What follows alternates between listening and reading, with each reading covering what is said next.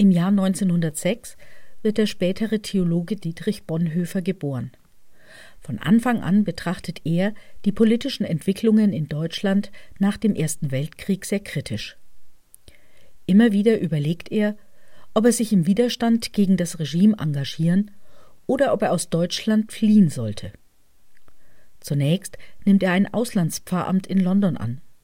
Dort knüpft er wichtige Kontakte, die ihm auch später helfen, als er zurück in Deutschland im Widerstand aktiv wird. Bereits im April 1933, als die Geschäfte von jüdischen Mitbürgern boykottiert und jüdische Beamte aus dem Staatsdienst ausgeschlossen werden, bezieht er eindeutig Position für die Unterdrückten und Diskriminierten. So meint er, die Kirche habe sich darauf vorzubereiten, dass sie nicht nur die Opfer von Krieg und Gewalt verbinden, sondern dass sie dem Rat in die Speichen fallen müsse.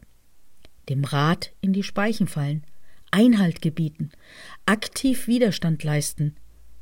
Manchmal ist auch das notwendig, damit Frieden werden kann.